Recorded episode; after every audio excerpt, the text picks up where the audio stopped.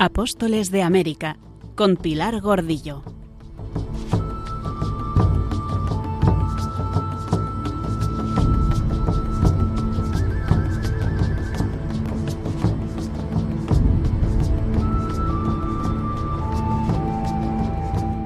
No fueron casuales ni el descubrimiento ni la conquista de América.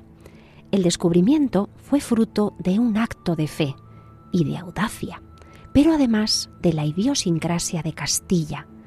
Es muy dudoso que otro pueblo con otra histórica tradición que el castellano, a fines del siglo XV, hubiese secundado esta gran empresa.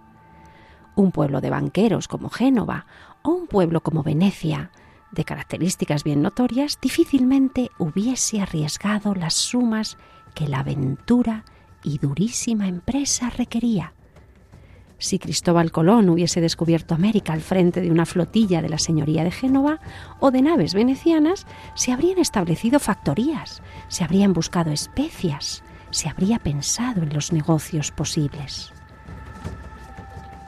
Solo un pueblo sacudido por un desorbitado dinamismo aventurero, tras siglos de batalla y de empresas arriesgadas, y con una hipersensibilidad religiosa extrema, podía acometer la aventura.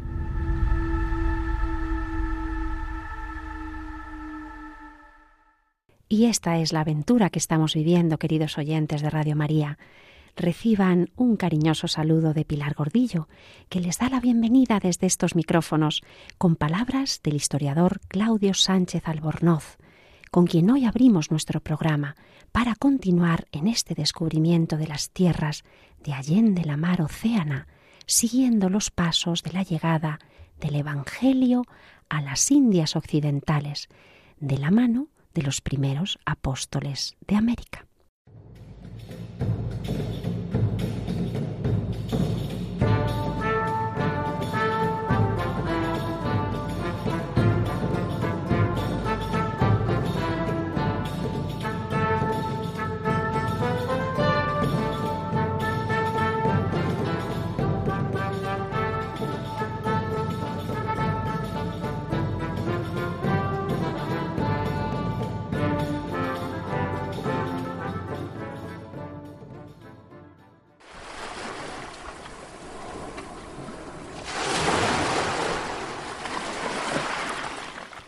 Y llegamos al programa 10 tras la partida del tercer viaje de don Cristóbal Colón, en el que se entretuvo bajando por la costa africana hacia el sur para alcanzar las islas descubiertas desde el ángulo suroeste y ampliar así los descubrimientos con una expedición que le llevó a descubrir la isla Trinidad el martes 31 de julio de 1498, después de mediodía cuando por acercamiento subió un marinero a la gavia y vido al poniente tres montañas juntas, que es el perfil característico todavía hoy de esta isla frente al continente americano en la actual Venezuela.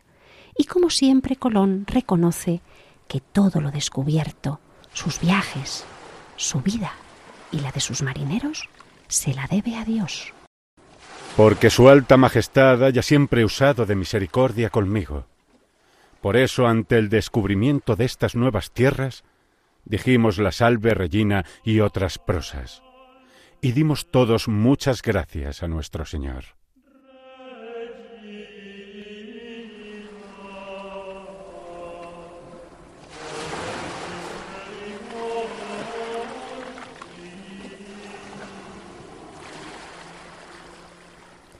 Escuchamos la maravillosa voz envolvente, llena de color, de Kenny Roldán, nuestro gran actor de doblaje que da vida a las palabras escritas de Cristóbal Colón en todos nuestros programas y le agradecemos de nuevo de todo corazón su tiempo y su generosa colaboración.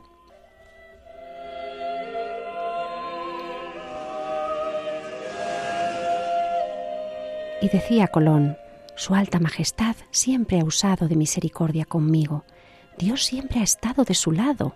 A Él debe el descubrimiento, a Él la aventura de su vida, el navegar hacia Occidente y encontrar tierras y recorrerlas en un barco entre islas, dibujando sus perfiles, adentrándose en sus bosques para descubrir personas diferentes, exóticas, sorprendentes. ¿Cómo no cantar la salve y otras prosas y dar gracias a Dios por tantas maravillas?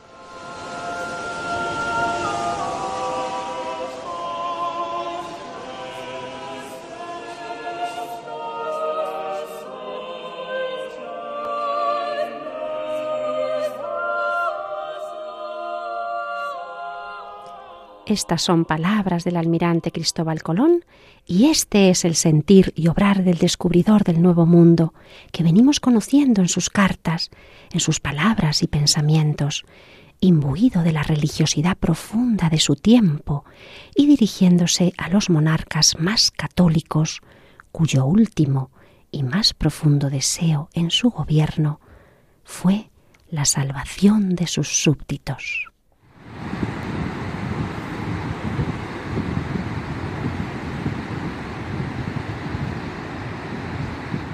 Un descubridor muy religioso, que en este tercer viaje, recordamos a nuestros oyentes, había concluido, había declarado estar ni más ni menos que en la entrada del paraíso.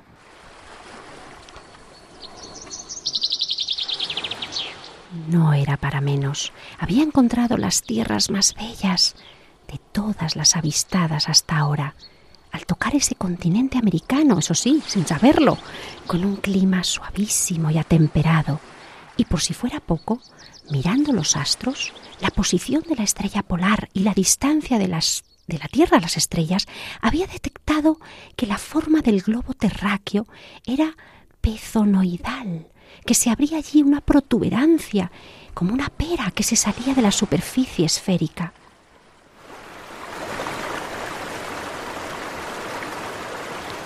Después de desembarcar en la isla Trinidad, había alcanzado las costas de la actual Venezuela, tocando la masa del continente en plena desembocadura del río Orinoco, el inmenso río Orinoco y sus ramificaciones, un total de cuatro ríos enormes, como los cuatro ríos del paraíso.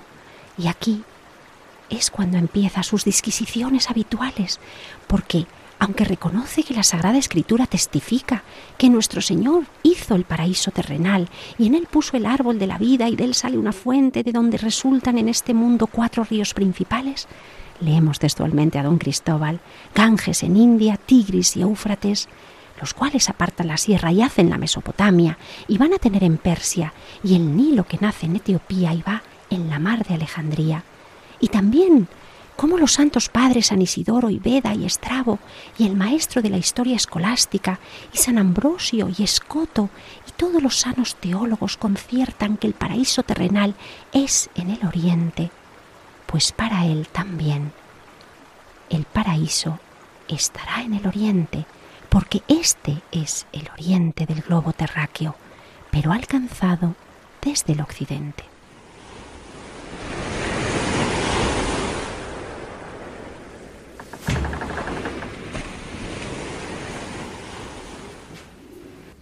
Y allí había estado explorando estas tierras, poniéndoles nombre a sus cabos.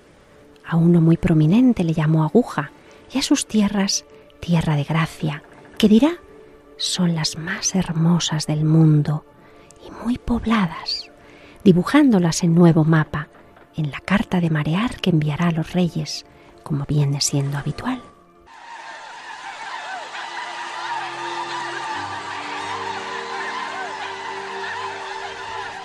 Allí había visto mucha gente. Vinieron a la nao en sus canoas, todos mancebos, es decir, jóvenes, todos de muy linda estatura.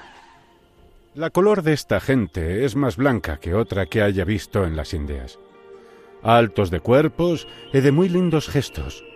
Los cabellos muy largos, sellanos, y traen las cabezas atadas con unos pañuelos labrados, hermosos, que parecen de lejos de seda y almaizares, otro traen ceñido más largo que se cobijan con él en lugar de pañetes, ansí hombres como mujeres, y otros ceñidos, en lugar de pañetes, a modo de calzones y faldas. Allí también descubrió un nuevo animal. ¿Será la llama? Dirá.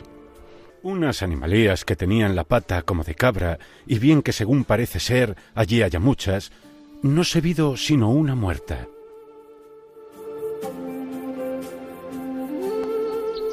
No sabemos muy bien, parece que nos aclarará Fray Bartolomé de las Casas que esas patas eran de venado, que hay muchos por allí, y seguirá avanzando, descubriendo otras tierras más adelante, llenas de verdura y hermosura, que llamó jardines, encontrando muchos más indios, más que nunca, infinitísimos, que venían en canoas muy grandes y de mejor hechura que las otras, que tenían en el medio como una cámara donde vio que iban los principales con sus mujeres. Así que tenían su jerarquía y su sociedad bien estratificada. Y nos sigue contando en su carta a los reyes que esas gentes los recibieron muy honradamente. Luego que llegaron las barcas, tuvieron ambas partes gran pena, porque no se entendían, ellos para preguntar, los otros de nuestra patria y los nuestros por saber de la suya. Eh, después que hubieron recibido colación allí en casa del más viejo, los llevó el mozo a la suya. E fizo otro tanto. Y después se pusieron en las barcas y se vinieron a la nao. E yo luego levanté las anclas.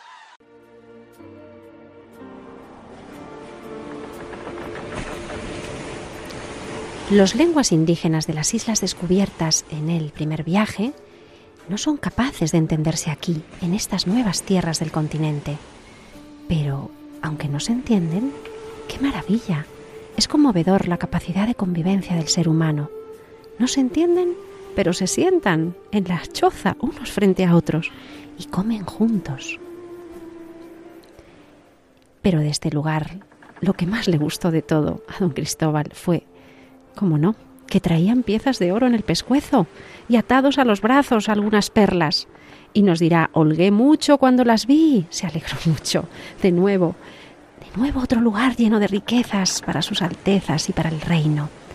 Y procuró saber dónde las hallaban. Y le dijeron con gestos que allí, en la parte norte de aquella tierra, allí comían los hombres. O eso entendió que le decían, que allí había hombres caníbales o quizá alimañas pero no pudo detenerse en buscarlo. Tuvo que levantar anclas muy rápido porque llevaba bastimentos, es decir, las provisiones de carne, de vino, de trigo para los habitantes de la Española que le estaban esperando y que se le podían estropear. Esa era su responsabilidad. Y por los que había tenido tanta razón y tanto cuidado, y también porque se encontraba muy enfermo de los ojos, por remediarme a mí, que había adolescido por el desvelar de los ojos, que bien que el viaje que yo fui a descubrir la tierra firme estuviese treinta y tres días sin concebir sueño, y estuviese tanto tiempo sin vista, no se me dañaron los ojos, ni se me rompieron de sangre y con tantos dolores como ahora. Colón está enfermo de los ojos, la sal marina, los vientos y el oleaje, además de las observaciones tan incisivas, permanentes en esos aparatos de navegar, todo esto va a desgastar su vista hasta quedarse casi ciego algunas temporadas, afortunadamente, porque tenía leves mejorías tras el descanso en tierra firme.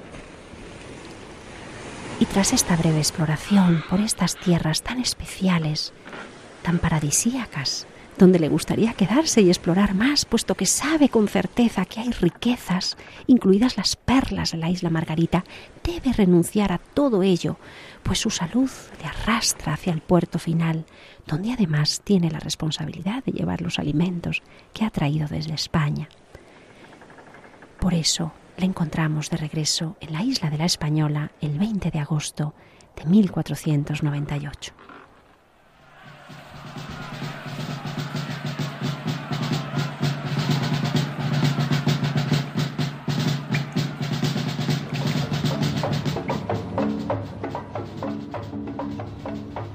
Allí se había encontrado con su hermano Bartolomé, el gobernador, pero también le había sorprendido comprobar con sus heridos ojos cómo algunos de sus hombres de confianza no estaban en sus puestos, se habían replegado hacia el interior porque se habían rebelado. Había sucedido un intento de escapar de la isla intentando capturar varias naves para regresar a España. Había sido un grupo liderado por Bernal Díaz de Pisa, pero el principal de los alzados era sin duda el alcalde Francisco Roldán. Se encontraba amotinado junto a otros hombres, los más descontentos, enfrentándose a la autoridad de Bartolomé Colón. Todos defraudados porque no han aparecido las riquezas prometidas, ni ha habido un reparto equitativo, ni siquiera el cobro de sus sueldos. Poco oro le encontrado, muy lejos de las expectativas triunfales lanzadas por don Cristóbal y muy duras las condiciones de gobierno de don Bartolomé Colón.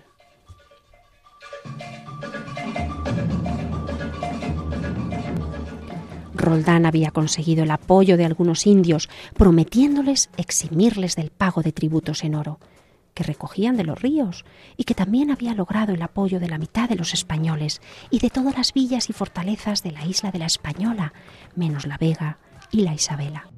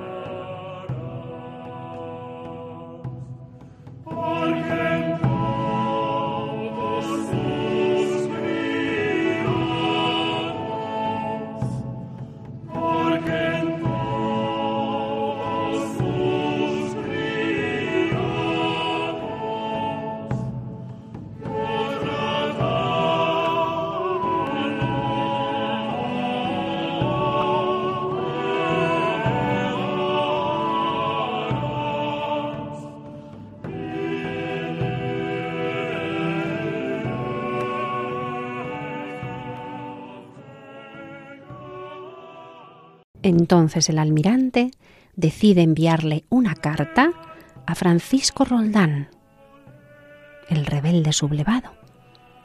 Carta del 20 de octubre de 1498, donde quiere persuadirle para la paz y conseguir que desista de la rebelión que encabeza.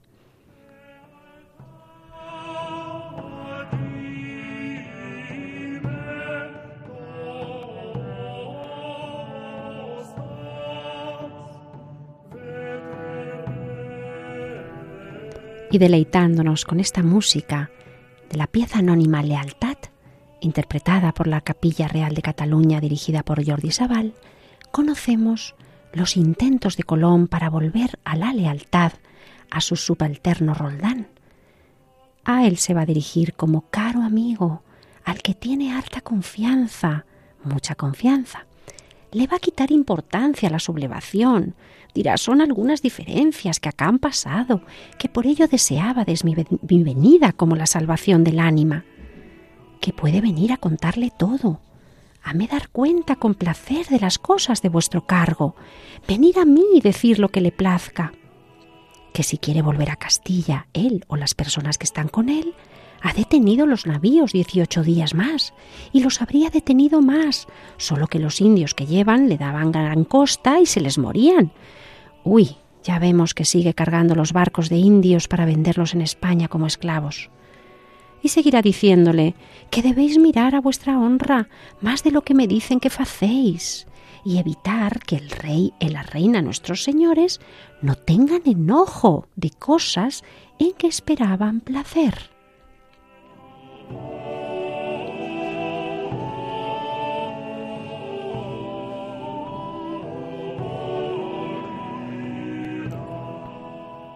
Y ya al citar a los reyes, y sobre todo al dejar patente que puede llegar a sus oídos este deservicio a la corona, que le puede costar el cargo, la cárcel y hasta la vida, suaviza el tono y termina la carta con el argumento más, más convincente de todos, que le ha recomendado para un cargo en Castilla, y le dirá Por cierto, cuando me preguntaron por las personas de acá en quien pudiese tener el Señor adelantado consejo y confianza, yo os nombré primero que a otro, y les puse vuestro servicio más alto, que agora estoy con pena que con estos navíos hayan de oír lo contrario.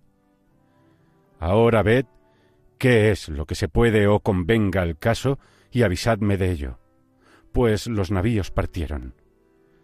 Nuestro Señor os haya en su guarda.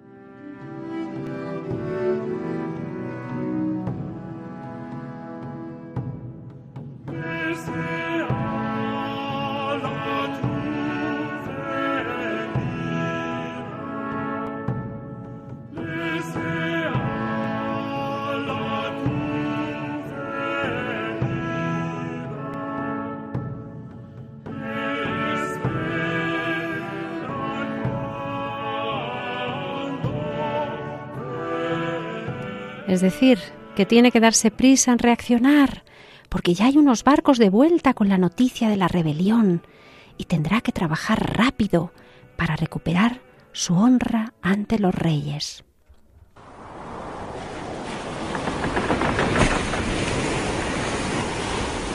Las carabelas con las que había arribado a las costas americanas en este tercer viaje ya, ya se habían enviado a España. Por cierto, con Pedro Alonso Niño al frente, habían salido de Santo Domingo el 18 de octubre de ese mismo año de 1498 y habían llegado a España el mismo 10 de diciembre.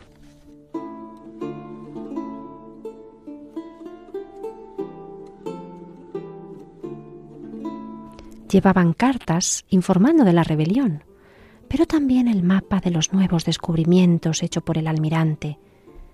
Esas nuevas tierras, incluida Paria, donde había perlas, y además en la carta les exponía esa curiosísima teoría sobre la novedosa forma de la Tierra. La llegada de estas noticias y la increíble teoría pezonoidal sorprendió tanto a los reyes católicos que decidieron autorizar nuevos viajes a otras personas particulares ya en abril del año 1495, recordamos, los reyes pretendieron romper el monopolio colombino, pero Colón llegó a tiempo para impedirlo y rápidamente logró que se le restituyeran sus privilegios firmados en las capitulaciones. Pero ahora ya era demasiado, demasiado esperar, y Colón no era ágil, no mandaba riquezas ni especias. Era demasiado vasto el mundo que se les abría a sus pies. Otros debían acelerar el descubrimiento de las costas y su cartografía y el impulso a la extracción de oro y perlas y otros bienes que se habían encontrado y prometido.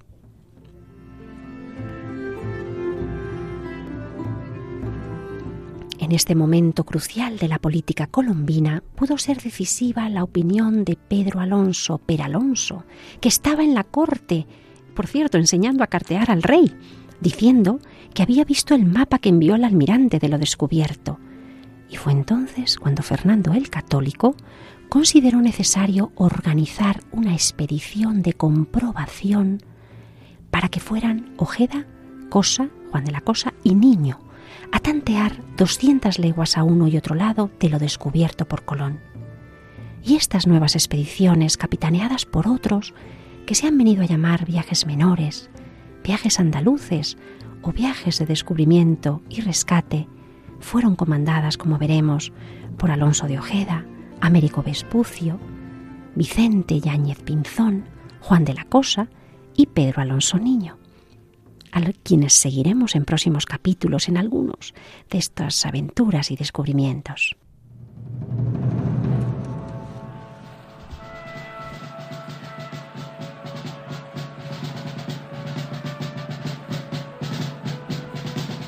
Mientras tanto, en la española, la rebelión del Roldán debe ser sofocada.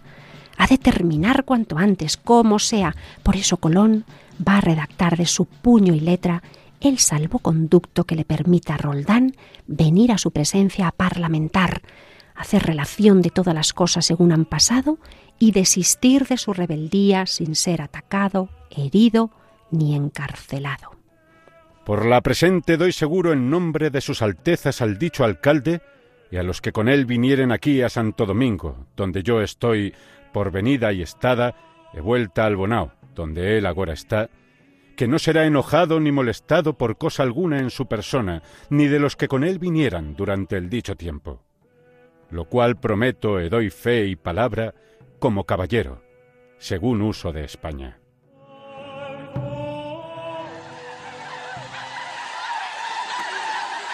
Una vez en Santo Domingo, Cristóbal Colón, en agosto de 1499, al año siguiente negociará con los alzados, cediendo algunas de sus peticiones.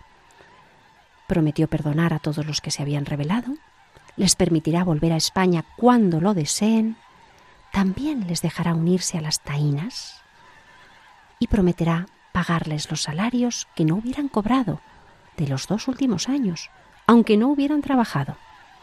Por último, un signo curioso, dejará de usar a los indígenas a su servicio personal.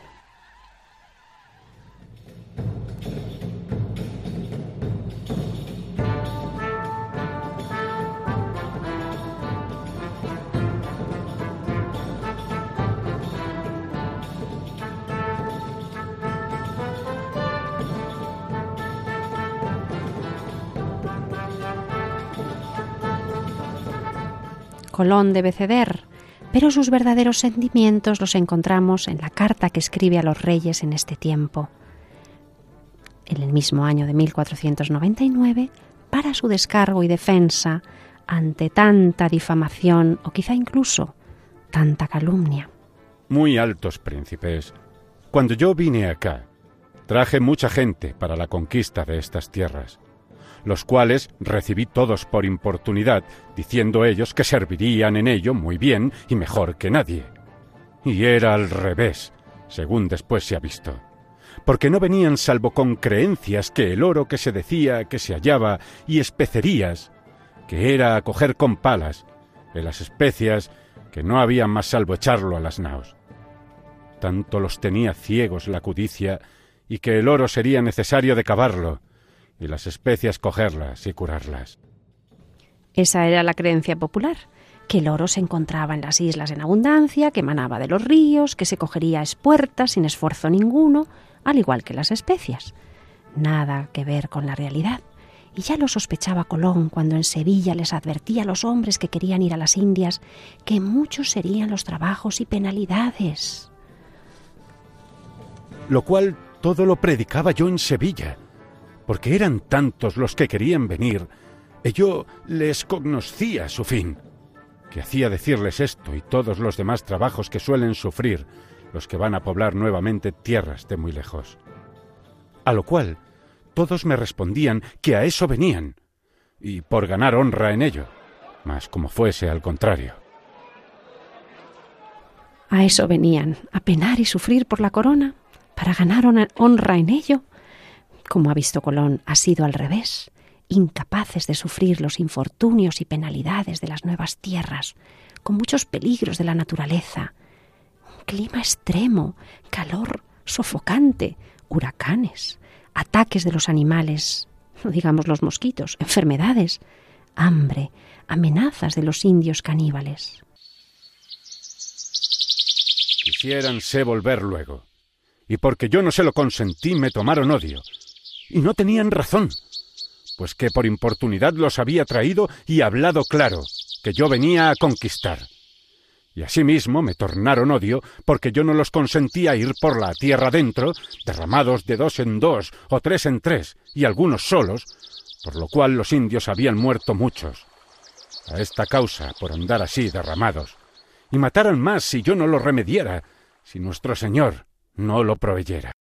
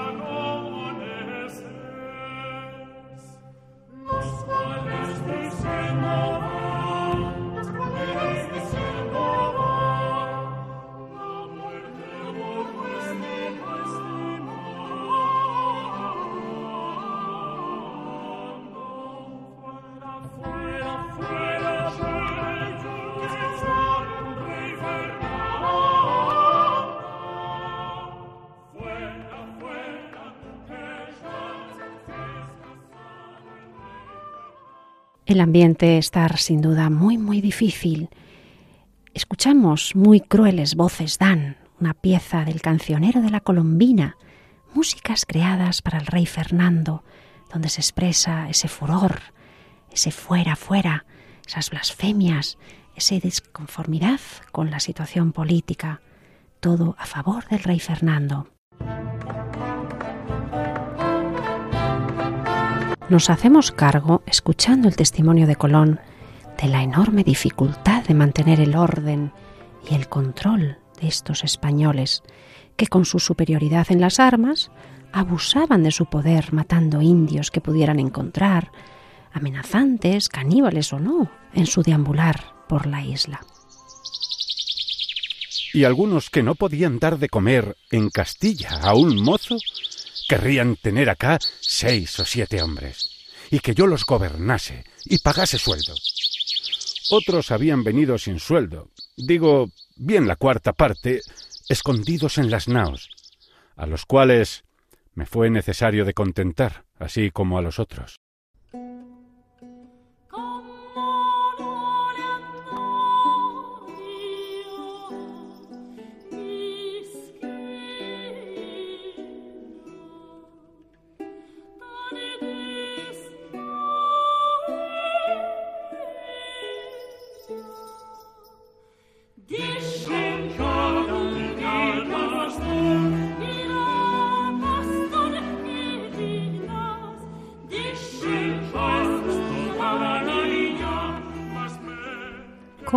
Andaré yo? Otra de las piezas sabrosas y jugosas de este cancionero de la Colombina, un manuscrito que fue compuesto durante el reinado de los reyes católicos, probablemente anterior al famoso cancionero de palacio que venimos escuchando en nuestros programas. Curiosamente, este manuscrito fue comprado en 1534 por el segundo hijo de Cristóbal Colón, Fernando Colón, gran amante de los libros, gran bibliófilo, y él lo incorporó a su riquísima biblioteca de Sevilla, que tenía más de 15.000 volúmenes, que vamos a conocer como la Biblioteca Colombina. A su muerte tenemos la fortuna de haber heredado en la Catedral de Sevilla esta enorme colección donde aún podemos consultarla y desde luego admirarla.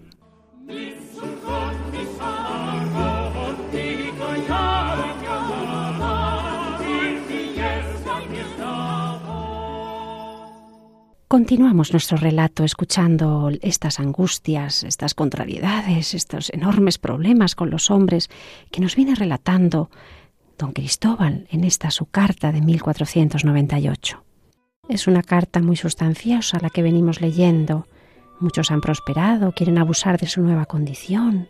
Algunos han venido escondidos en las naves como verdaderos polizones. También tiene que atenderlos, pagarles sueldo es complejo este gobierno. en esta carta, al tiempo que se desahoga delante de los reyes católicos, también nos va a dar noticias de cómo está la situación en la isla, incluso respecto a los cultivos, al trato que se da a los indios, cómo va la extracción del oro, la forma de trabajo. Por otra parte, estoy aliviado, porque la otra gente siembran y tienen ya muchos bastimentos, y saben ya la costumbre de la tierra, se comienza a gustar de la nobleza de ella y fertilidad. Ya comienza la agricultura, ya comienza la tierra a dar fruto. Y mientras así están las cosas en la española, continúan las expediciones a las otras islas, por ejemplo a la isla de Cuba, donde vamos a ser testigos de un episodio verdaderamente destacable de la llegada de la fe a América.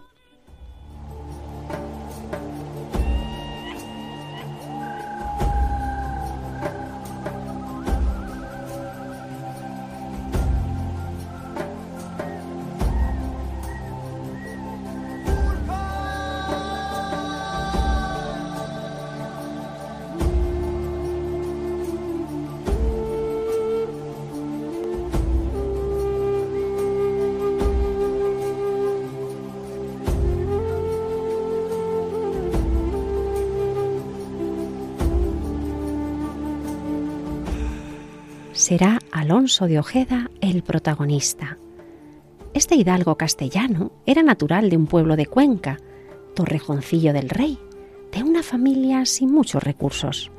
Su profesión, soldado, y como militar, protegido del duque de Medinaceli, participó en la toma de Granada, donde se recuerda su valentía. De él va a decir Bartolomé de las Casas que todas las perfecciones que un hombre podía tener corporales parecía que se habían juntado en él, sino ser pequeño. Es decir, que aunque era de baja estatura, era muy ágil y aguerrido, atractivo, con muchas perfecciones, de los más sueltos hombres en correr y hacer vueltas y en todas las otras cosas de fuerzas. Seguimos leyendo textualmente. Gracias a un pariente suyo eclesiástico, fue presentado al obispo Juan Rodríguez de Fonseca, el presidente de la Junta de Indias y gracias al obispo Fonseca se embarcó con Cristóbal Colón en su segundo viaje, el de 1493, ni más ni menos que como, como capitán de una carabela. En esa armada, recordamos, de 17 naves que llegó a la Española, tenía tan solo 26 años, pero mucha valentía y mucho vigor.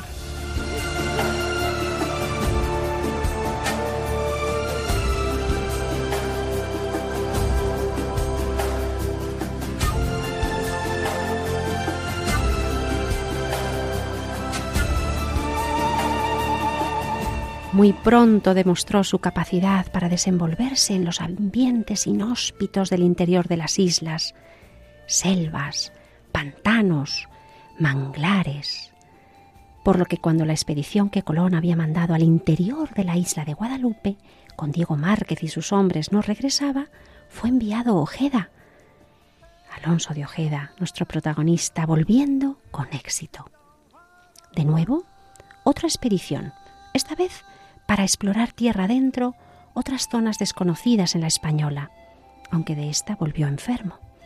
Pero una vez recuperado, llevó a 400 hombres en abril de 1494 a la fortaleza de Santo Tomás y participó con mucho ingenio en la captura del cacique Caonabo y en otros combates que se fueron dando en estos primeros años contra los indios caribes que tenían atemorizados a las tribus taínas con sus capturas y la amenazadora antropofagia. Los españoles se defendían de los ataques a sus fuertes, atacaban también para tener el dominio de la isla, claro está.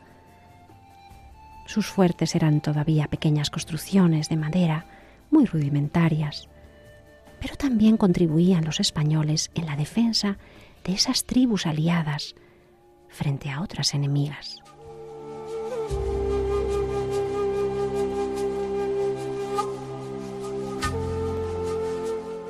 La leyenda a su alrededor iba creciendo. Tal era su destreza y rapidez que se dice que no le hirió nunca el acero contrario y que no perdonaba ofensa alguna, menos las que se hicieran a la Virgen María, de quien llevaba siempre una imagen con él, lo único que salvaba en sus naufragios.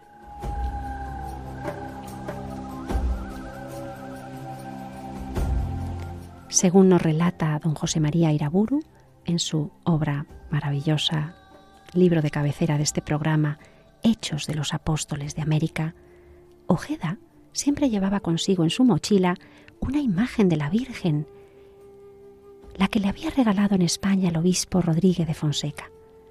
Y cuando su segundo viaje fracasó y hubo de pasar con su gente a la española en busca de socorros, fueron a dar en una costa cenagosa del sur de Cuba y hubieron de caminar varias semanas con barro hasta las rodillas, corriendo peligro en sus, de sus vidas.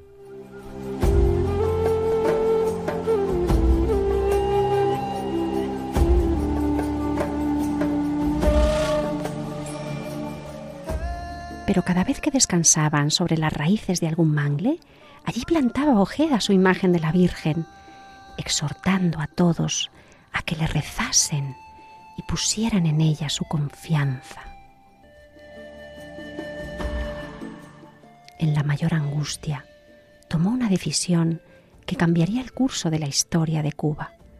Tal era su cansancio y desesperación, su imposibilidad de seguir por falta de aliento, de socorro, de ayuda.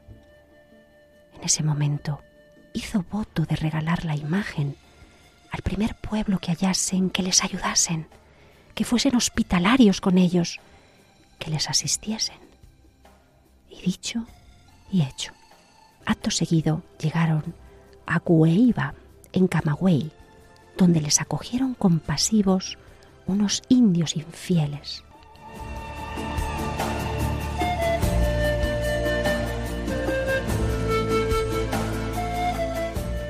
Ojeda en el lenguaje de la mímica, les entregó la imagen y les indicó al cacique que tal imagen, tan bella, tan sorprendente para ellos, estaba ligada con el Dios del cielo y que había que disponerla de una manera especial, llegando a hacerle una especie de ermita.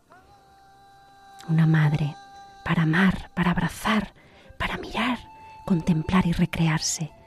Una madre entre ellos, una madre del cielo.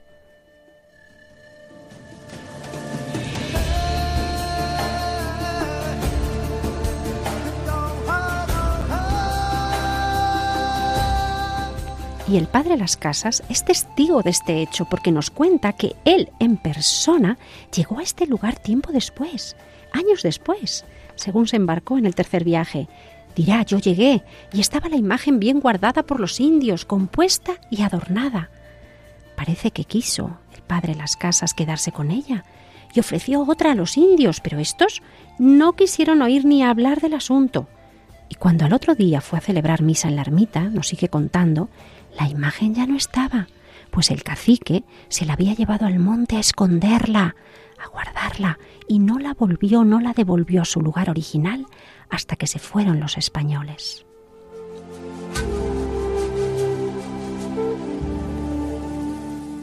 Según una antigua tradición, esta imagen es la actual Virgen de la Caridad del Cobre, que está en Santiago de Cuba, donde tiene su basílica santuario nacional, es la patrona de Cuba desde 1916, cuando fue nombrada por el Papa Benedicto XV y después fue coronada en 1998 por San Juan Pablo II.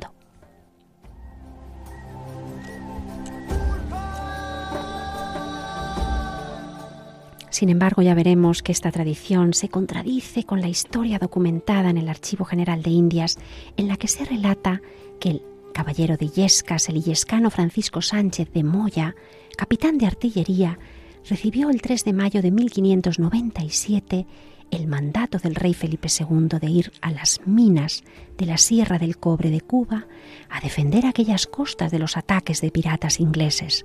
Pero además el rey le había ordenado erigir una pequeña iglesia para que soldados y mineros pudieran acogerse bajo la protección de la Virgen María. El capitán parece que antes de emprender el viaje a Cuba mandó tallar en Toledo una réplica de la Virgen de la Caridad de Illescas, su pueblo de Toledo donde todavía permanece, desde que fuera fundado ese hospital del cardenal Cisneros. Y esta réplica de la imagen illescana es la que llevó a las minas de la isla de Cuba.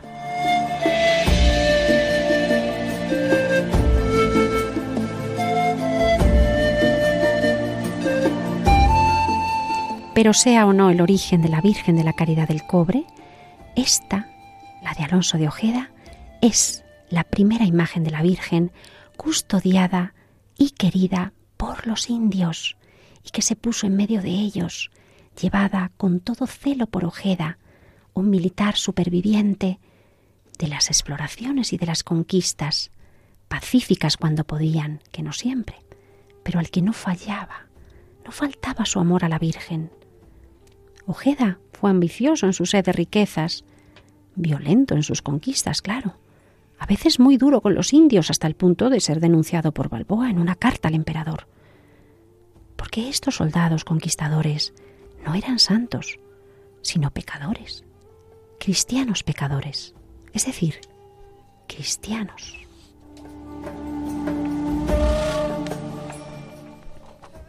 Ojeda como veremos en nuestro próximo programa, después de nuevos viajes y descubrimientos y una vida de matrimonio feliz con una india, vivirá cada vez más profunda su fe y su conversión, hasta el punto de que al final de su vida, hacia 1510, será profundamente religioso, con grandes deseos de conversión y profundo arrepentimiento de todos sus hierros y pecados. Será entonces cuando decida entrar en un monasterio para dedicarse hasta su muerte solo a Dios y querrá ser enterrado junto a la puerta para ser pisado en señal de humildad.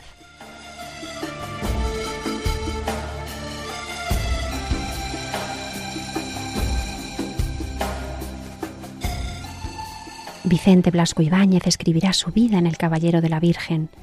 Así se le llamaremos, el Caballero de la Virgen, Alonso de Ojeda. Y más recientemente, en el año 2007, Eleazar López Contreras le va a dedicar la novela Centauros a su historia.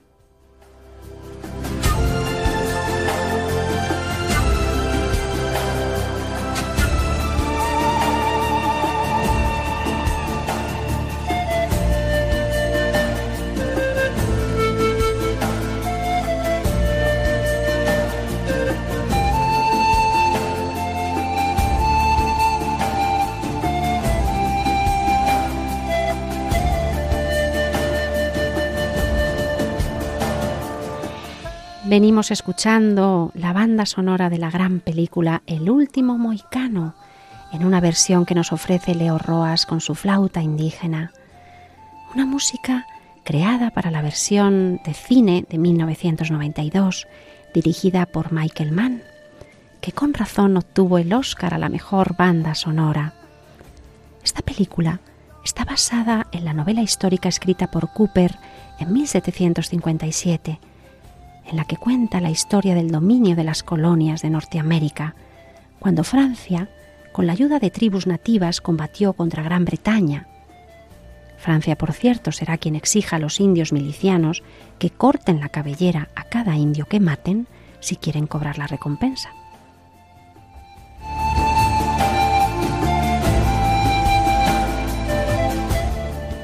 Una película sin duda épica, llena de sentimiento, violencia y, ¿por qué no?, también de lírica, donde no falta una naturaleza imponente, majestuosa, un emocionante duelo de miradas y sobre todo unos diálogos que nos permiten hacer viajar al interior de los personajes. Esos pioneros en estas tierras, esta gente que, que, como venimos viendo, hoy diríamos son de otra pasta, capaces de animarse, de darse coraje con expresiones como tú eres fuerte, sobrevive, pase lo que pase, mantente con vida, iré a buscarte, por mucho que me cueste, por muy lejos que estés, te encontraré.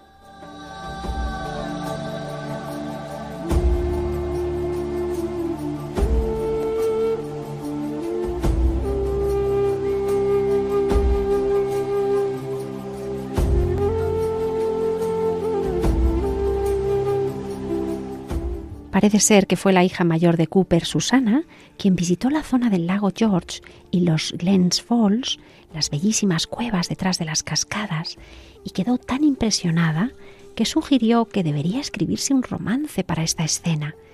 Y así lo hizo su padre en este libro, que tardaría casi un siglo en publicarse, pero que después dio lugar a varias versiones de películas en el cine.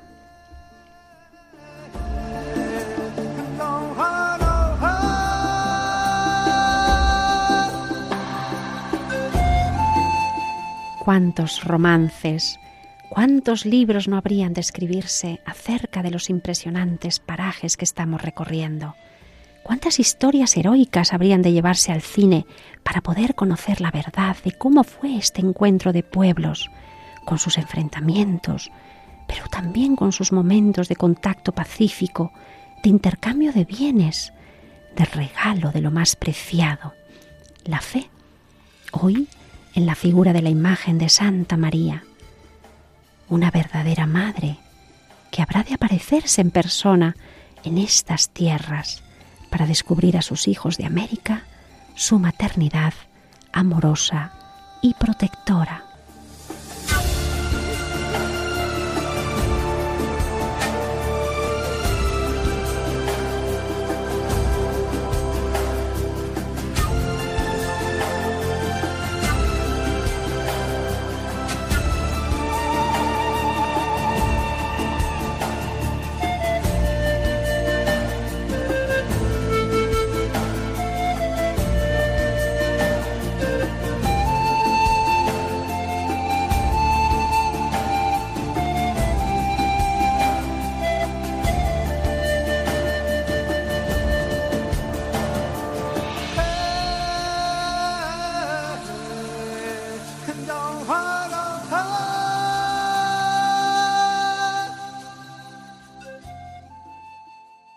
Pero esta historia y otras muchas verdaderas historias las iremos descubriendo en futuros programas.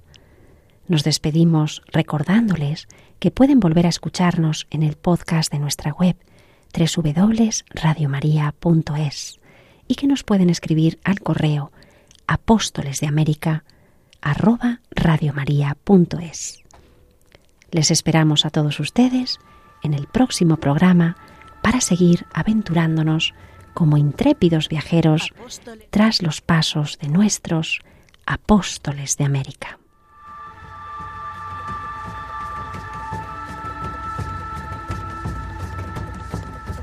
Apóstoles de América con Pilar Gordillo.